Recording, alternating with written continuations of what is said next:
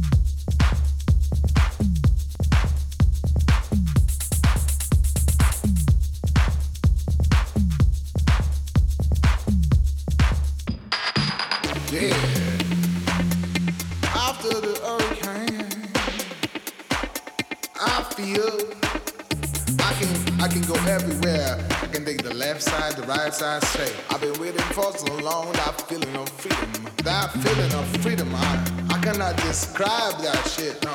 That feeling of freedom. Hurricane. I'm alive. I'm alive. I can go everywhere, everywhere. I can decide now. Uh, I can take this plane, that plane, that train, that train, everywhere. I can go everywhere.